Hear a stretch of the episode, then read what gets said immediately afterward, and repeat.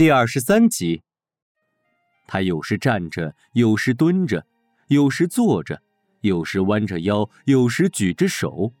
他专心的创作，以至于他最爱的米勒不断用前爪拍打他的腿，他经常都觉察不到。米勒垂头丧气的坐在地上，眼巴巴的看着他的主人邪魔乱舞，却不陪自己玩，很是无奈。米勒突然有了主意。站起来，猛跑两步，像一头斗牛一样撞向主人的腿，却屡次因主人的抬腿动作而扑空。他又折腾了几次，看主人还是没有反应，摸了摸自己被撞疼的脑门，泱泱的回自己的安乐窝睡觉去了。深蓝色的天幕下，三轮圆月悬挂当空，像三块浅蓝泛白的元宝石。一颗流星划过，风声响起，第三个月亮的线条开始变换弯曲，成了一只鸟的形状。幻变的鸟，迷离的动作，轻舞的线条，淹没在清澈的泉水里。苏若瑶用画笔在右下角的栏目上，轻轻地写了“月月鸟”三个字，然后退了出来。他在一个电脑屏幕前选择制作、样板、时间阀、随机、雕塑、三 D 打印，完成一系列步骤，设定好参数后，他冲了杯速溶咖啡，喝了起来。他走到另外一间屋子，一件亮闪闪的雕塑已经被制作出来。他把作品端起来，放在操作台上，操作台摆得满满的。很多大鸟形态材质各异，有的有鹏的文字。操作台的一角还有一个戴着大黑框眼镜、穿着白 T 恤和牛仔短裤的男生站在沙滩上的雕塑。这个雕塑足足有一米来高。这个时候，视频电话打了过来，是何小鹏打的。苏若瑶点击切换到语音通话。然后接听。瑶瑶，你在干什么？什么也没干呢。哦，什么也没干，是干什么？发呆吗？没有啊，我刚才在画画。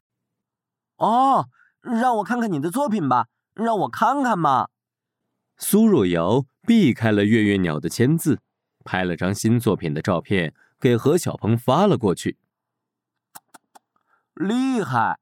我看到了宁静和诗意，有古典式的雅致，又包含当代的洗练，具有诗歌般的意境，又深唯美又引人入胜，意象真的很丰富。但是情感又那么简单炽烈，体现了东方文化的博大精深。苏若瑶笑了笑：“我说的对吗？”“对你个大头鬼啊！”“哦，好吧，我经常看你的作品。”很希望像评论家一样描绘和形容那种感受，可我的语文水平不争气。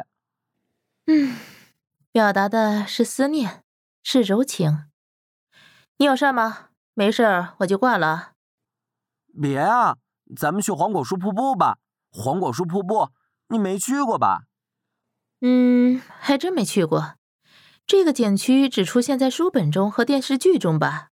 听说是《西游记》的取景地。苏若瑶进入游戏舱，穿戴好装备，进入了原世界。何小鹏买了两张门票，虚拟门票是实际门票价格的十分之一。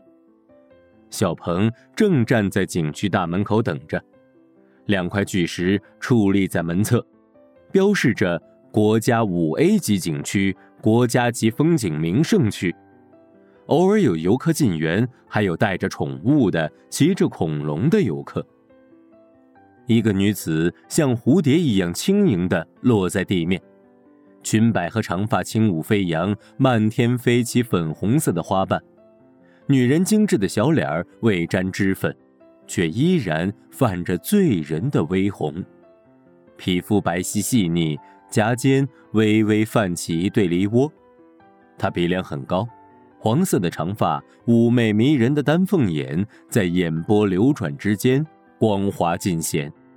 一袭浅绿色长裙上绣着朵朵满天星，似绿叶上开满了白莲。小鹏揉了揉眼睛，是有仙女坠落人间，还是游戏中的角色呢？很有仙气，就像童话世界里的精灵女王。看到女子朝自己走来，他试着问道：“苏瑶，嗯。”你喜欢我这样子吗？喜欢，当然喜欢。这是你现实中本来的样子吗？看到苏瑶点头，小鹏高兴的脸上乐开了花。他向前走了一大步，双手张开，又停在了那里，问：“我可以抱你吗？”苏瑶没有说话，拿出一个黑框眼镜戴上了。他拉着小鹏的手向验票口走去。你以前是不是担心我长得很丑啊？没有，我相信你肯定是个大美女，我坚信。哼，我可不信。真的真的，我从来没有丝毫的犹豫和动摇，就像我相信太阳每天一定会升起来一样。小鹏说：“哼，你越来越嘴贫了，我都怀疑你是不是个海王。你和那些每天光撒网钓鱼的男人。”没什么区别。苏瑶说完，自己快步向前走去。小鹏愣在原地，两三秒后，快走两步追了上去，挡在苏瑶面前。苏瑶，你怎么能这么说我啊？亏我对你，我真不是那样的人。哎，苏瑶，我是不是经常和你视频，你从来不见我？这说明我很坦荡啊！我每天二十四小时给你直播我的生活。我每天的生活是什么样的，你应该很清楚啊！哎，得得得，我给你看我的所有活动记录，你要是不看，你是小狗啊！小鹏气鼓鼓的说的有点激动了，他在空中连续拍手两次，出现了系统操作界面。这是我在原世界的轨迹，是最近两三年的，你随便看。以前我确实交过一个女朋友，就是最简单的那种交往。我跟你汇报过这个情况啊，那这是我的现实生活，我的生活、出行、工作、消费记录，苏瑶，你仔细看看呀，你不能不看啊。苏瑶盯着小鹏看了一会儿，说：“哼，好吧，我相信你。其实我这个人毛病很多的，身材也没那么好。嗯，你看我胸其实并不大。”只能算刚刚正常吧。苏瑶收了收衣服，侧身给小鹏看了看，然后有点害羞向前走了一步。小鹏追了上去，两个手按着苏瑶的肩膀，很坚定地说：“苏瑶，这辈子你就是我的女人。我相信感觉，也相信命运。其实咱们已经经历了那么多了，你就是我的一部分。”嗯，其实我是最普通的那种人，小小的维修工，能遇上你已经是我们家祖上烧高香了，真的，我发誓。好了好了，不说这些了，还没开始旅游呢，换个话题吧。你知道为什么现在越来越多的人选择数字旅行吗？因为很方便啊。对，不管是去泰山、黄山，还是泰姬陵、凯旋门、金字塔。说走就走，还很好玩，还能像咱们这样结伴出行。其实数字出行可以减少对自然环境的污染。啊，现在人们实际外出越来越少了，大自然被保护的越来越好，污染也越来越少了。啊，挺有意思的。其实我有时在想，这到底是人类的进步呢，还是退步呢？哈哈。我就喜欢你这种忧国忧民、有正义感，而且能降妖打怪的姐姐。哼，打游戏厉害的美女多的是。哎，你是不是因为我打游戏好才和我在一起的呀？当然不是了。不行，你过来看着我说。他们选择走小路，一路上鸟语花香。路宽的地方，两个人并排走着；路窄时，他们一前一后，两个人有说有笑，时不时发出欢快的笑声。这个地方，徐霞客曾经来过。徐霞客去过很多地方。小岛，徐霞客来过这里吗？一个穿着贵州少数民族服饰的虚拟导游出现在前上方。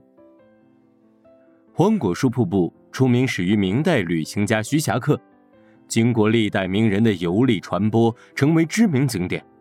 徐霞客游历贵州，途经黄果树瀑布时，曾对黄果树瀑布做了这样的描写：“余恨不依当其境，心游千千。”随流半里，有巨石桥架水上，是为白虹桥。